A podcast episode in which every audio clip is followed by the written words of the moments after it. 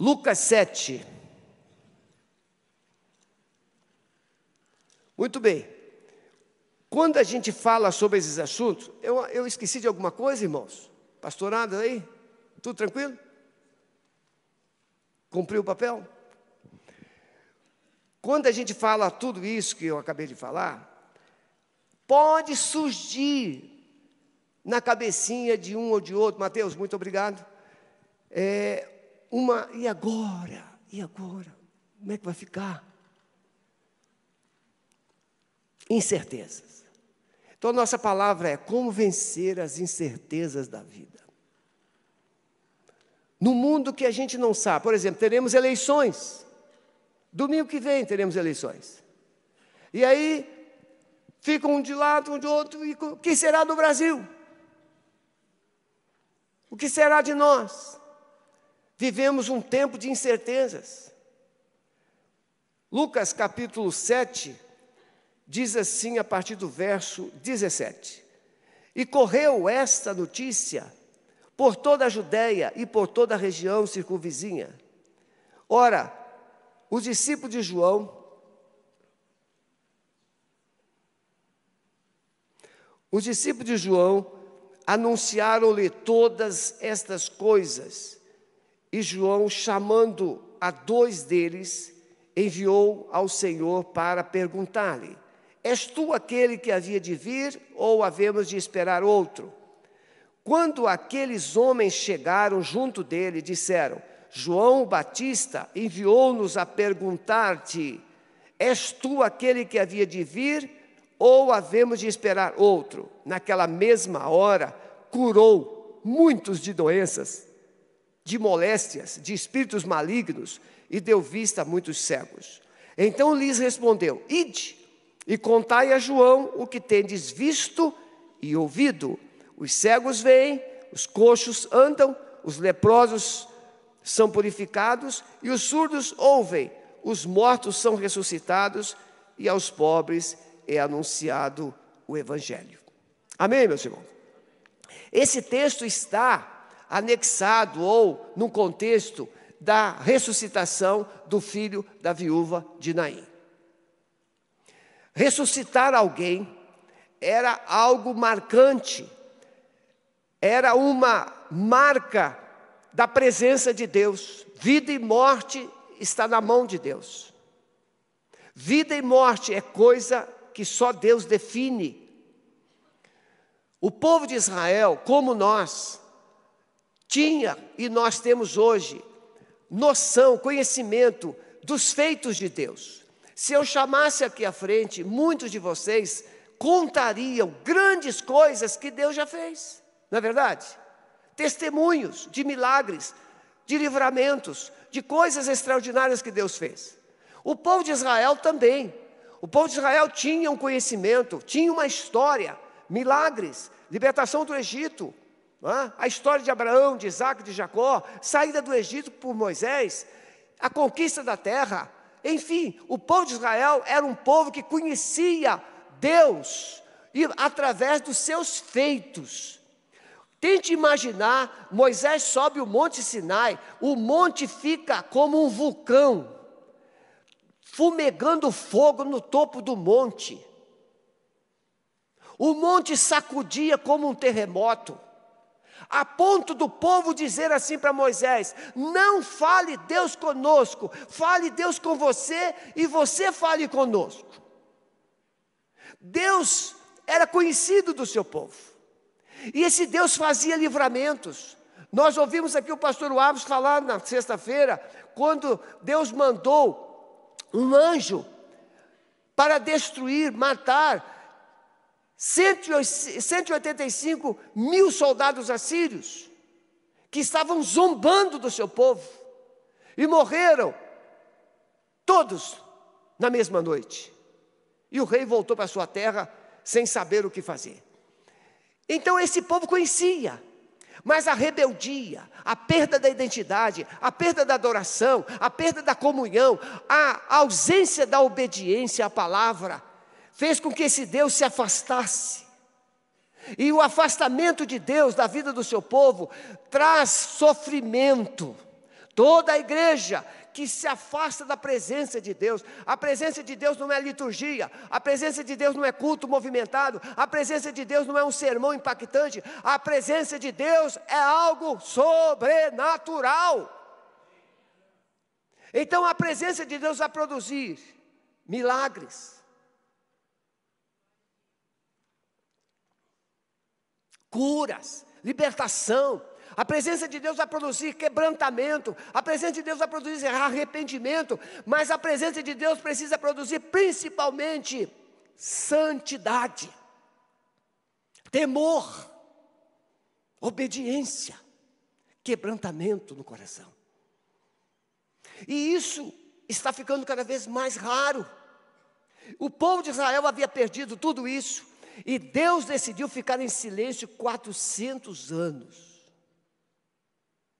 400 anos sem ouvir a voz de Deus, sem profeta, sem mensageiro. E aí chega João Batista. Irmãos, é bem interessante isso, preste atenção. João Batista, o povo de Deus, era um povo de rituais, sim ou não? Liturgias, sacrifício. Havia como perdoar pecados sem sacrifício de um animal? Até ali? Não. O povo havia aprendido o quê? Que para ter os seus pecados perdoados, ele teria que escolher um animal puro, perfeito, levar para o sacerdote. O sacerdote, então, orava por ele, fazia sacrifício do animal, derramava o sangue e aí o pecado estava perdoado. Não era esse o ritual? Aí chega o João Batista. Tenta imaginar, Daniel. Aí chega o João Batista lá no deserto e começa a dizer: Arrependei-vos, porque é chegado a vós o reino dos céus. E João Batista chama o povo de raça de víbora, chama o povo de fogo do inferno. E João Batista tinha um sermão dos mais duros que a gente possa imaginar. E aí o povo, e João Batista falou: vocês precisam ser batizados, se arrepender e serem batizados para perdão dos pecados.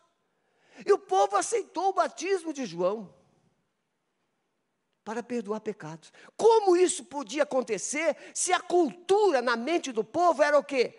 Sacrifício, rituais ofertas. Irmãos, muitas vezes a igreja costumou oferecer sacrifício, rituais e ofertas, mas a presença já foi. A igreja precisa da presença. E aí chega Jesus. João Batista, o povo começou a perguntar: será que ele é o Cristo? Será que ele é o Messias? Porque ele falava, ele convocava e o povo começou a aglomerar lá no deserto. Mas João Batista disse: Não sou. Eu não sou digno de desatar a correia das, das suas alpacas. É necessário que ele cresça e que eu diminua. E aí João Batista não fez um milagre sequer. Propositadamente. Não é que ele não tinha poder, ele tinha poder, mas não era a sua missão. A missão de João Batista não era fazer milagres. A missão de João Batista era preparar o caminho, preparar os corações do povo para ouvir a voz de Deus. E aí chega Jesus. Como é que Jesus chega? Jesus chega fazendo milagres, ressuscitando mortos, libertando endemoniados, curando paralíticos, curando cegos. E aí houve uma revolução. Porque Jesus não lavava as mãos para comer. E isso era pecado. Jesus não lavava os pés. Jesus não era muito higiênico, não. Na cultura judaica.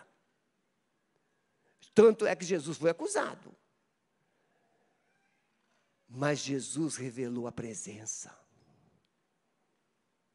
Mortos eram ressuscitados. Paralíticos eram curados endemoniados eram libertos. E os demônios confessavam quem Jesus era. E aí o povo ficou numa crise. E esse povo de João Batista foi lá conversar com João Batista preso. E João Batista, para dirimir as dúvidas, vão lá, perguntem a ele se ele é o Cristo ou devemos esperar outro. E qual é a maneira que Jesus revela para tirar as dúvidas e as incertezas do coração dos seus discípulos. Presença de Deus. Ele cura cegos, ressuscita mortos, cura paralíticos, prega o evangelho e vai e diz assim: retorne a Julão e diga-lhe: os mortos vivem, os paralíticos andam, os cegos veem, os leprosos são purificados e o evangelho está sendo proclamado. Essa é a igreja, irmãos, que tira as dúvidas do povo. Não são doutrinas, não são retórica, não, não é discutir quem está certo e quem está errado, é revelar a presença. Alameda não abre mão de atrair a presença. Nós não estamos aqui para discutir teologia, nós não estamos aqui para discutir denominações, nós não estamos aqui para discutir isso ou aquilo. Não, chega! Cabelo comprido, cabelo curto, saia comprida, saia curta, calça não pode, calça pode. Chega! Perdemos a visão da presença. Porque quando você estiver na presença de Deus, você saberá como você deve estar. É na presença de Deus. Por isso, nesta manhã, a igreja não está perdendo com uma eventual saída do pastor Sebastião. Não. Os profetas vinham e iam. Mas o que é que não podia faltar? A presença. A presença. A presença. E é isso que vocês não vão perder: a presença. Porque a presença não depende de mim, a presença depende de todos nós. Se nós estivermos unidos, a igreja não perderá a presença. Amém? Tem alguém aqui que ainda não entregou sua vida a Jesus? E precisa experimentar a presença de Deus? Levanta a sua mão, eu quero orar por você. Tem alguém aqui que ainda não entregou sua vida a Jesus e precisa experimentar a presença dele? Lá na galeria? Sim. Vamos orar por você. Eu quero um, uma, um, uma pessoa lá em cima da galeria para orar com ele. Eu vou orar também. E traga. Vai lá. Mais alguém? Tem alguém aqui que não entregou sua vida a Jesus e precisa fazer isso nesta manhã? Levante a sua mão. Nós temos uma pessoa. Você gostaria de vir aqui? Gostaria? Pode vir. Ele está vindo, Meg. Isso. Olha aí que coisa boa. Numa assembleia tem uma conversão. Só Jesus Cristo, né? É. Agora, eu quero pedir, quero consultar. Vem cá, meu amado. Vamos ficar em pé, por favor. Sussuca, eu sei que você está com a garganta. Melhorou? Eu orei por você. Funcionou, filhinha? Funcionou. Podemos cantar aquela música novamente? A vontade, irmãos, a música Vontade de Deus. Meu filhão.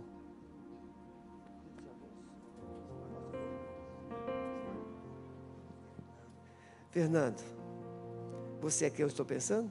Sim. É.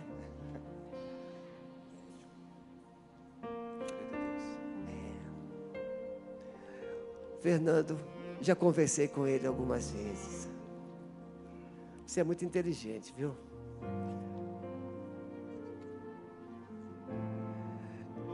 Ele é urologista. Ele é um empresário. É um homem muito bem sucedido.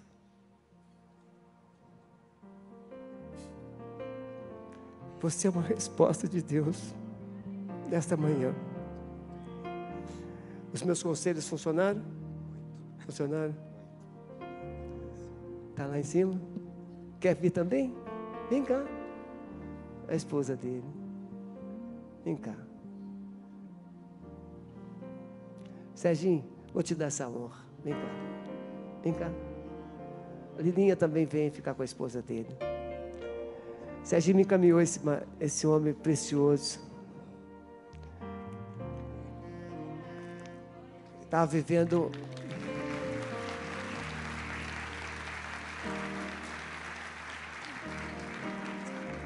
estava vivendo uma, um momento terrível.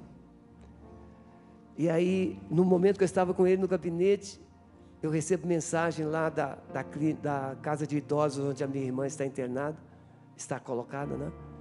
Uma crise. Eu falei assim. Ela acha que está com um problema no rim. E falou assim: Eu sou urologista. Eu falei assim: Ah, eu fiz uma cirurgia com o doutor Tiago Ota. É o Tiago Ota. Falou assim: É meu sócio. Irmão, o Espírito Santo é incrível. Ele é incrível. Filhinha, tá tudo bem, né? Amado Espírito Santo, completa a obra nos teus filhos. Nós somos gratos porque o Senhor o trouxe numa data tão sublime e fez uma obra maravilhosa em sua vida. Assim como Jesus mostrou para os discípulos de João, Fernando, que ele, a presença dele traz vida aos mortos, traz movimento aos paralíticos, traz visão aos cegos, traz santidade e pureza aos leprosos e traz boas novas para os perdidos. Eu profetizo que a sua vida sairá com todas essas marcas aqui nesta manhã e a sua casa será um jardim regado do Senhor. Nós o abençoamos em nome de Jesus. Em nome de Jesus. Vem cá, Serginho. Serginho, eu vou colocar o Fernando é, sob a sua vigilância. E eu vou te ajudar, tá bom? Senhor Jesus, nós louvamos o teu nome. Pai, o céu se alegra nessa, nessa manhã.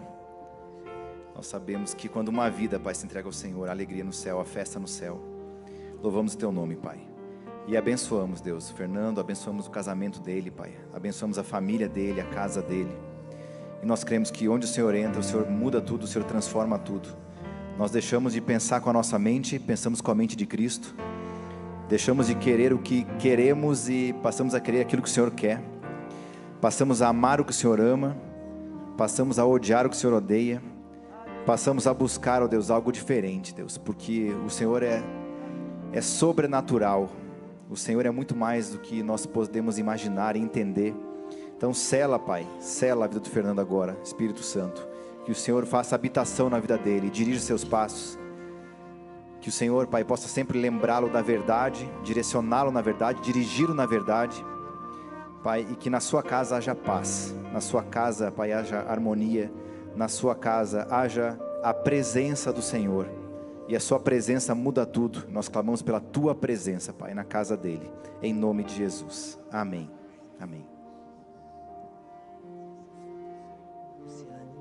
Cadê a Meg? Foi? Muito bem. Luciane, aqui tem um Ministério de Mulheres poderoso. E depois a Lília vai te apresentar a Meg, para você conhecer os dias e as possibilidades de você estar aqui. A Meg, vem cá, Meguinha. Ó, essa sapatinho de fogo de Jesus aqui, ó. Tá bom? Ela vai te ajudar também no que você precisar. A Lília também. Podem voltar para os lugares de vocês. Pastor Maurício, pega ele pelo laço lá. Amém?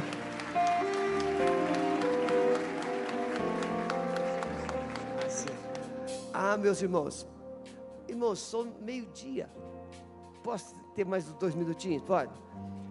Nós compramos instrumentos nesse período agora do segundo semestre. Olha aí.